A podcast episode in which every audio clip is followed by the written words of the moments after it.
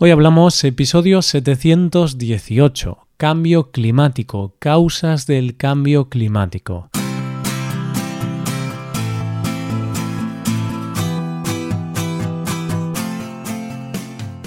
Bienvenido a Hoy Hablamos, el podcast para aprender español cada día.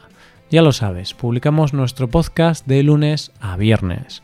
Puedes escucharlo en iTunes, en Android o en nuestra página web Recuerda que los suscriptores premium pueden acceder a la transcripción completa del audio y a una hoja con ejercicios para trabajar vocabulario y expresiones.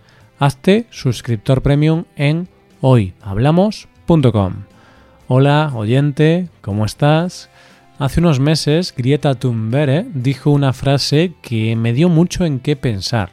Ella dijo, nuestra casa está en llamas estoy aquí para decirles que nuestro hogar está ardiendo. Pues bien, durante este mes vamos a hablar de esa casa en llamas y las razones y las consecuencias de ese fuego llamado cambio climático. Hoy hablamos de las causas del cambio climático.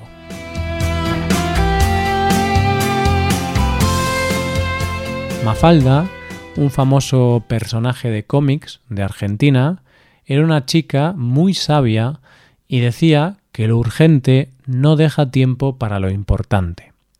Muchas veces los seres humanos estamos tan centrados en nuestros problemas cotidianos del día a día que parece que no somos capaces de ver más allá y de ocuparnos de problemas que, como no solucionemos de inmediato, cuando queramos darnos cuenta va a ser demasiado tarde.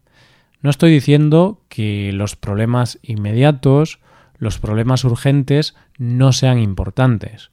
Por supuesto, hay muchas cosas por solucionar que nos afectan directamente en nuestro día a día. Hay temas políticos, temas sociales, temas económicos, mm, muchos temas que necesitan una acción inmediata y que evidentemente no se pueden dejar sin solución. Pero hay cuestiones que van más allá de nosotros mismos y que forman parte de nuestra responsabilidad como seres humanos y habitantes de la Tierra. Uno de estos problemas es el cambio climático, una cuestión de la que oímos hablar mucho últimamente. Hay muchas marchas y manifestaciones por el clima, cumbres internacionales, y personajes como Greta Thunberg que nos recuerdan lo importante que es este tema. Nos recuerdan que es algo que está pasando ya. Y es cierto que oímos hablar del cambio climático, pero ¿sabemos realmente qué es el cambio climático? Hace unos días una actriz española fue a un programa de televisión con niños y estos le pidieron que explicara en un minuto el calentamiento global. Era algo que parecía fácil, pero la actriz se empezó a liar y fue incapaz de explicarlo correctamente. Y la verdad es que puede ser que en el fondo no tengamos muy claro qué es esto del cambio climático. De hecho, preparando este tema, yo mismo he aprendido bastantes cosas y he repasado cosas que había estudiado en el instituto y ya no recordaba. Así que, para convertirnos todos en unos expertos del cambio climático, vamos a empezar un tema del mes donde hablaremos de este tema. Un tema que todos deberíamos conocer y así poner nuestro granito de arena para poder frenarlo. El cambio climático consiste en la variación global del clima en la Tierra. Esta variación puede ser resultado de causas naturales o por la acción del hombre. Está claro que el planeta a lo largo de la historia se ha ido enfriando y calentando de manera natural, es decir, siempre han existido variaciones del clima. Pero claro, para que se produjeran esos cambios se ha necesitado mucho tiempo. Cuando digo mucho, me refiero a miles e incluso millones de años. El problema que tenemos actualmente es que estos cambios se están produciendo a una velocidad de vértigo. En relativamente pocos años, la temperatura global del planeta está aumentando mucho más rápido de lo que debería. Las temperaturas están aumentando a una velocidad bastante alta y eso puede tener consecuencias catastróficas para la vida en el planeta. Para que te hagas una idea, oyente, la temperatura en la Tierra desde finales del siglo XIX ha subido 0,85 grados centígrados. Igual piensas que es poco, pero los expertos dicen que el límite que nos podemos permitir de subida son 2 grados centígrados. Después de eso la Tierra puede convertirse en un sitio inhabitable, porque no solo sube la temperatura, sino que eso provoca deshielo y que el nivel del mar suba, cosa que puede provocar que lugares que conocemos hoy día se queden escondidos bajo el mar en el futuro. En los últimos tiempos, entre 2014 y 2019, el nivel del mar ha subido 5 milímetros al año, y ese intervalo de años ha sido el más cálido jamás registrado. Pero, ¿cuáles son las causas del cambio climático? ¿Por qué sucede esto? En la Tierra se produce naturalmente lo que se conoce como efecto invernadero, que básicamente consiste en que algunos gases actúan como si fueran un invernadero, es decir, retienen el calor que viene del Sol, impiden que se escape fuera de la atmósfera, y así se producen las condiciones necesarias para la vida en la Tierra. ¿Y cuáles son estos gases? Los más importantes de estos gases son cuatro, el dióxido de carbono, el metano, el óxido nitroso y los gases fluorados. Estos gases no son un problema, existen de forma natural.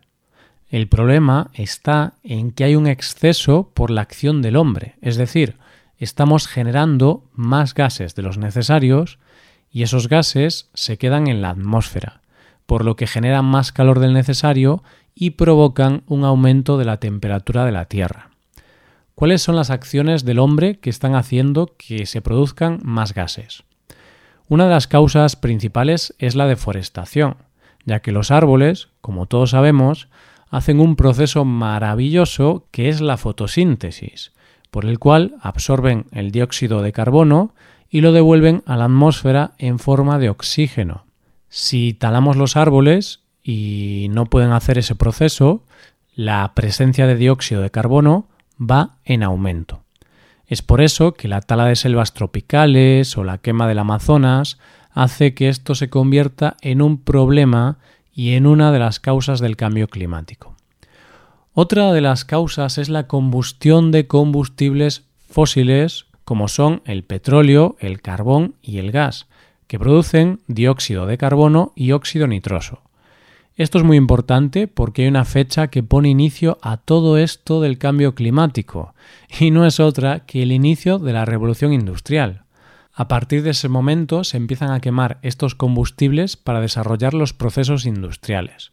Es decir, los combustibles que generan electricidad contaminan. Así de sencillo. Cuanta más energía proveniente de estos combustibles consumimos, más gases se liberan a la atmósfera. Por supuesto, la revolución industrial fue algo muy bueno que permitió desarrollar el mundo muchísimo, pero ese desarrollo es lo que está provocando el cambio climático. Una de las principales causas del cambio climático son las emisiones de los coches gasolina y diésel. Esto es algo que todos sabemos, ya que muchas ciudades del mundo han puesto en marcha protocolos para evitar el uso de los coches y favorecer el transporte público para reducir estas emisiones. También hay causas relacionadas con la electricidad que afectan al cambio climático. Por ejemplo, ¿Sabías que el 36% de los gases emitidos en Europa son consecuencias de hogares que necesitan renovación energética? Esto quiere decir que una casa mal aislada, con luces y electrodomésticos de baja eficiencia y con sistemas de calefacción poco eficientes, significa que esa casa va a consumir más electricidad y por lo tanto contamina más por la energía producida. El desarrollo de la ganadería es otra de las causas del cambio climático, ya que las vacas y las ovejas, durante su digestión, producen una gran cantidad de metano. De hecho, Naciones Unidas ha alertado de esto y ha aconsejado un menor consumo de carne para así luchar contra el cambio climático. También la gran cantidad de alimentos que consumen los animales de ganadería es otra causa del cambio climático. Gran parte de la agricultura está destinada a alimentar el ganado y en este proceso se despilfarra mucho alimento. porque sería mucho más eficiente que las personas comieran esos alimentos cultivados en lugar de dar de comer a un animal y después comer ese animal. Por eso reducir el consumo de carne es una de las opciones para luchar contra el cambio climático. Lo veremos más detalladamente en los siguientes episodios. Una de las mayores causas de emisiones de óxido nitroso viene de la mano del uso de fertilizantes de nitrógeno, que son un tipo de fertilizantes que se utilizan cada vez más en la agricultura actual. Los gases fluorados, que son los provenientes principalmente de procesos industriales, como los sistemas de refrigeración, son otra de las causas y una de las más devastadoras. Estos gases destruyen la capa de ozono y esto provoca como consecuencia una mayor cantidad de radiación ultravioleta en la Tierra. Lo bueno es que las emisiones de estos gases, desde 1987, año en el que se firmó el Protocolo de Montreal, han ido disminuyendo y la Unión Europea prevé su eliminación de manera progresiva. Hay algunas causas que son consecuencia de las otras, pero que nos tocan un poco más de cerca, porque son cosas que dependen totalmente de nosotros y que podemos solucionar. Una de estas causas es el derroche de energía que producimos todos y cada uno de nosotros. A más energía consumida, más gases en la atmósfera. Por tanto, si reducimos la energía que consumimos, ayudamos a luchar contra el cambio climático. Consumimos energía casi sin darnos cuenta. Por ejemplo, cuando tenemos luces de la casa encendidas o aparatos electrónicos encendidos cuando no es necesario. Otra de las cuestiones que depende de nosotros es la generación de residuos, es decir, la basura. Cada persona de Europa genera al día sobre un kilo y medio de basura. Está claro que es inevitable generar basura, pero siempre podemos reducir la basura que generamos y reciclarla.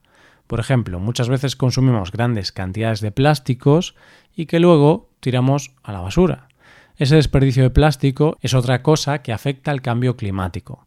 Pero hay una causa que quizá parezca una tontería, pero es la más importante de todas, porque puede ser la causa de todas las anteriores el aumento de la población.